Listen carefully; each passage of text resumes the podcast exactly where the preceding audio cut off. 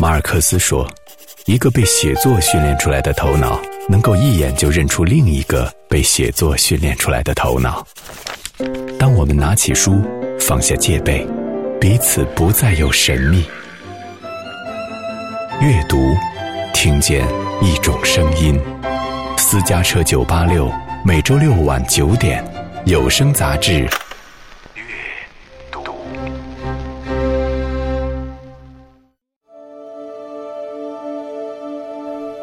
大家都在探望着风向，时代不断在变。不管风往哪里刮，一个确定的事实，好比四世同堂的结尾，槐树叶佛佛的在摇曳，起风了。老舍，本名舒舍宇，作家，一八九九年生。任北京市作家协会主席和中国作家协会副主席。一九六六年八月二十四日夜，老舍在北京西城太平湖投水自尽。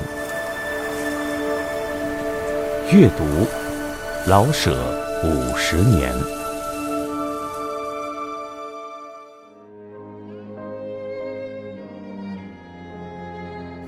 欢迎收听阅读，我是小轩。从明年开始，也就是二零一七年的一月一号，作家老舍的所有著作都将成为公版书。也就是说，从今往后，出版作家老舍的著作将不必支付版税。按照现行的著作权法，从作者去世之后的第二年算起，版权保护期是五十年。这意味着，从一九六六年八月二十四号老舍去世的那一天至今，已经过去了五十年。今年。是老舍逝世的五十周年祭，我们将用两期的节目时长来一起怀念这位作家。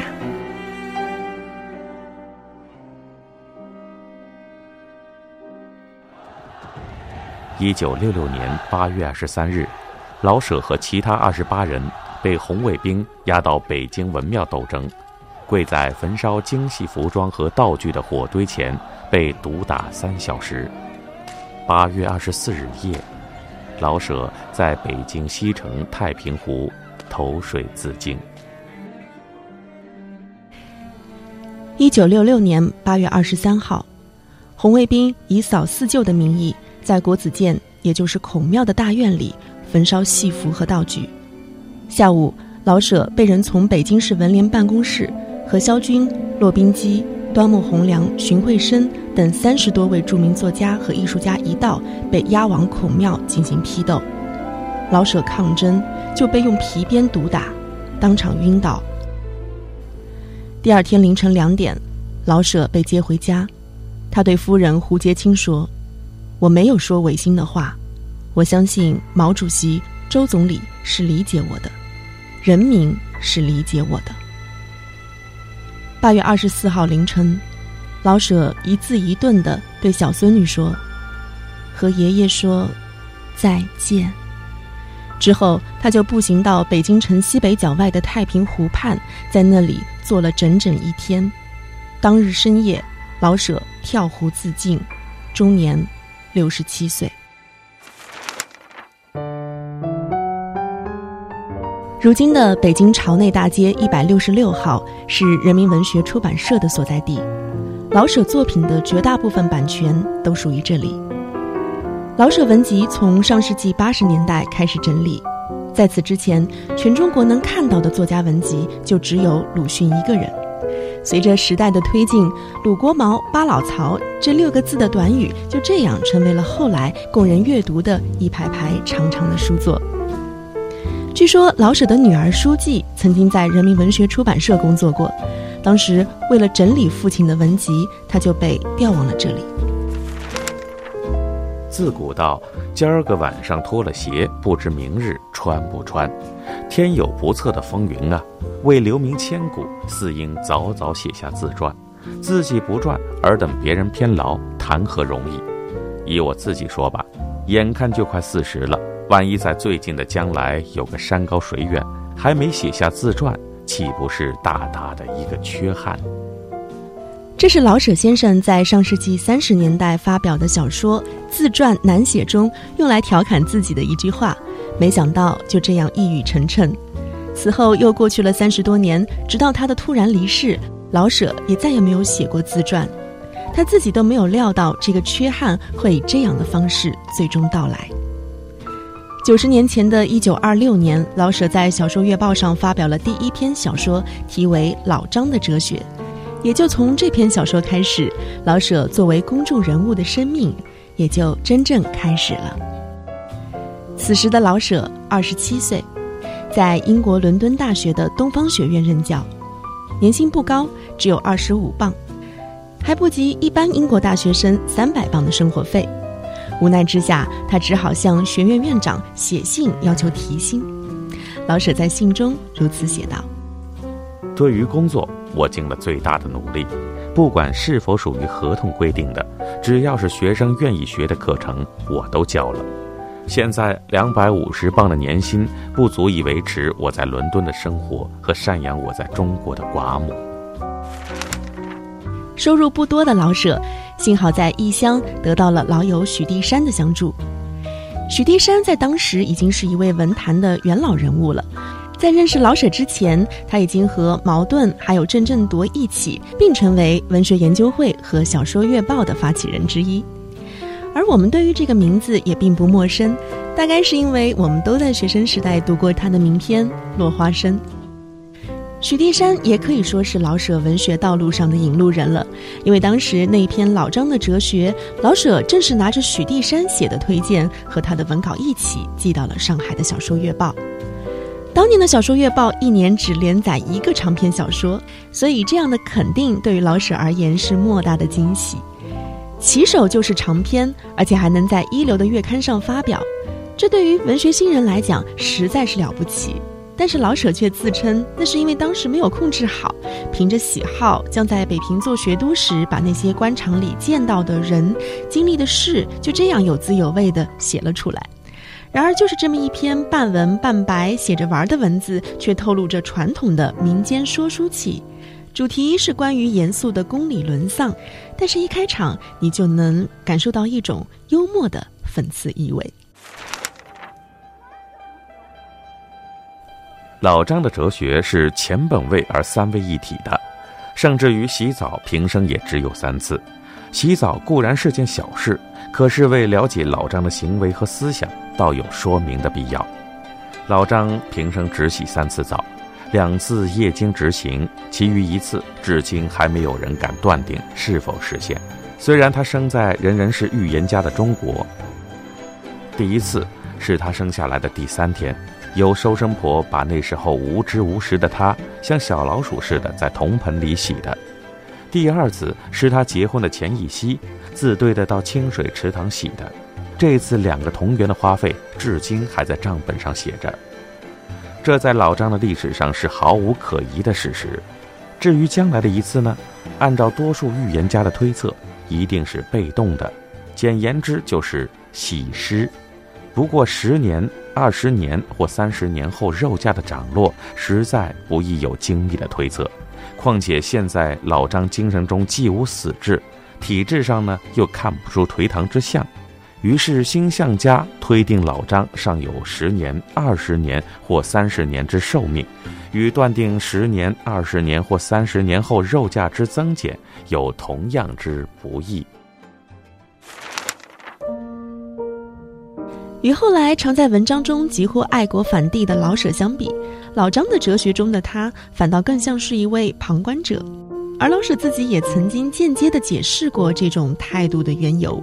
一九三四年，已经成名的老舍在一次演讲中说：“若非身处异国他乡，我恐怕不会走上小说这条路。”十七八到二十五岁是一个悲观者，不喜欢跟着大家走。大家所走的路似乎不永远高明，可是不许人说这个路不高明，我只好冷笑。感到岁数大了一些，我觉得这个冷笑也未必对，于是连自己也看不起了。这个可以说是我的幽默态度的形成。我要笑，可并不把自己除外。老舍对于平民社会的关注和了解，也一直贯彻在他的小说中。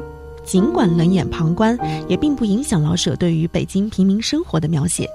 他写的故事总是有一些悲观的底色，就像他的命运一样，笔下的人物横竖也都是善良人的徘徊和绝望。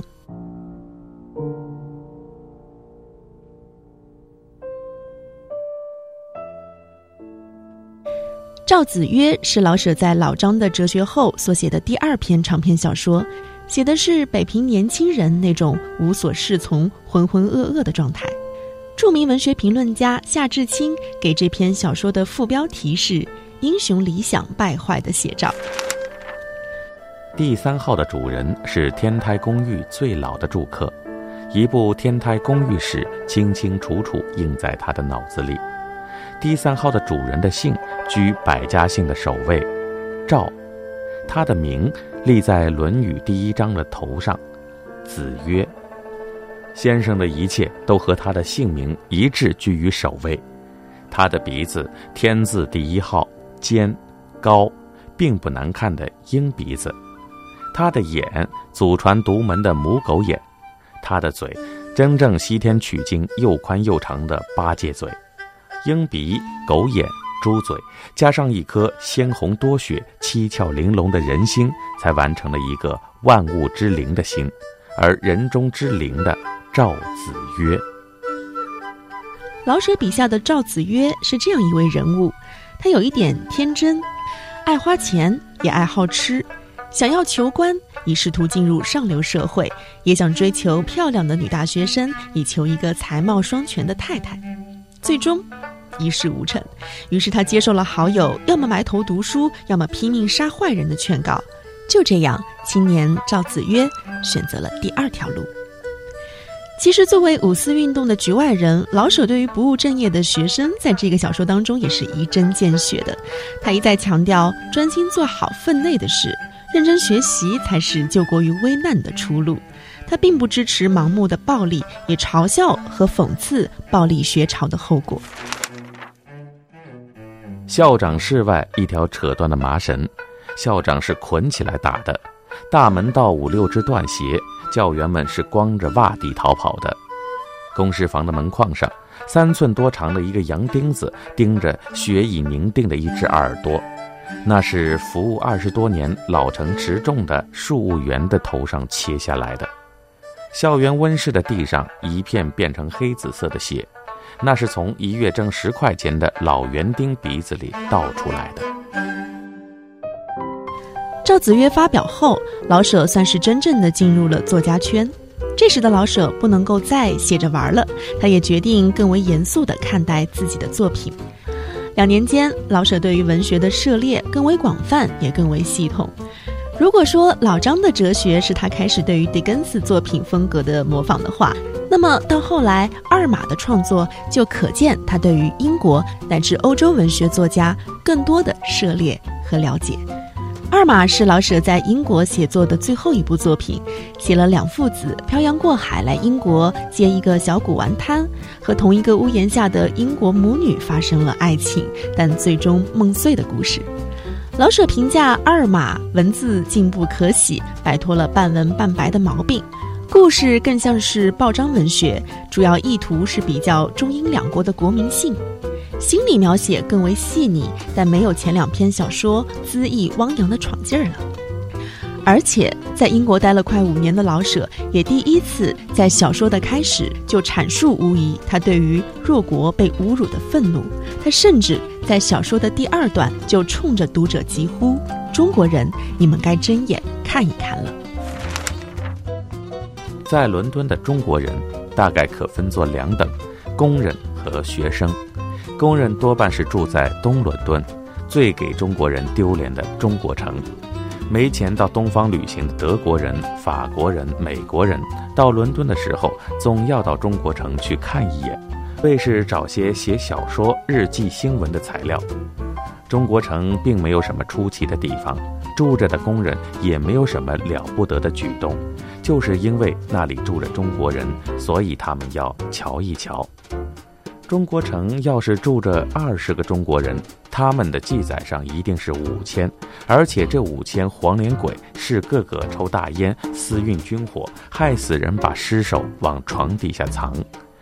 做小说的、写戏剧的、做电影的，描写中国人，全根据着这种传说和报告。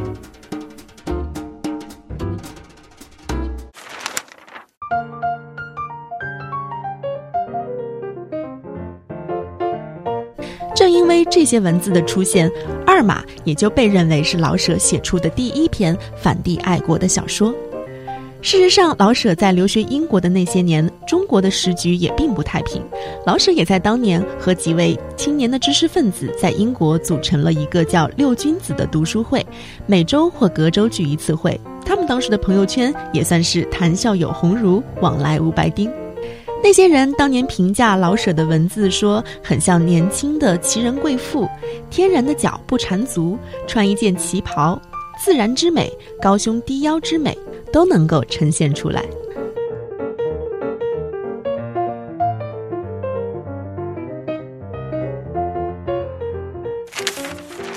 曾经，老舍在给友人的一封信中说：“中国话剧无论在剧本还是演技上，已经有很高的成就了。”尽管还有许多缺陷，但如果各方面的条件都能够得到改善，那么我们的话剧也绝不弱于世界上的任何人。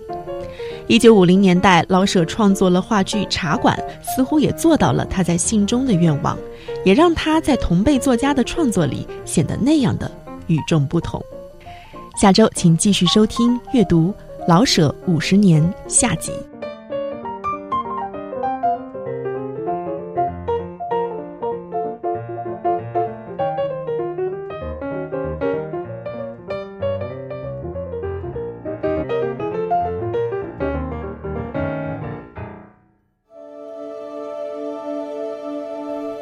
大家都在探望着风向，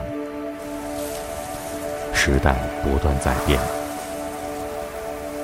不管风往哪里刮，一个确定的事实，好比四世同堂的结尾，槐树叶佛佛的在摇曳，起风了。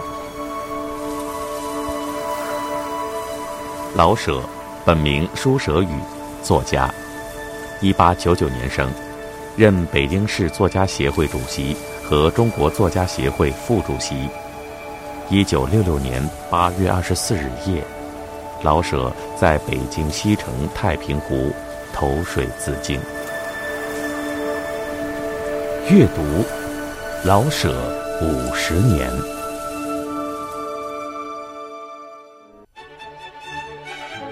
小说实际上是一个挺自言自语。一个状态。写作就是一个人对世界的理解，而不应该是一个人被世界绑架。写作的目的不怕世俗，最终要看你能不能写出好作品来。非常大的情节跟波折的推动，都是在生活的小细节里面。脏话也是人话的一种，假话才不是。我其实挺感谢，最后我自己选择了文学啊。我觉得我就说，确实阅读拯救了。人能够做的事情呢，永远是有限的。什么是无限的？就是心思。我觉得明白自己不做什么，比明白自己做什么更重要，也更难。私家车九八六，阅读，每周六晚九点，有声杂志。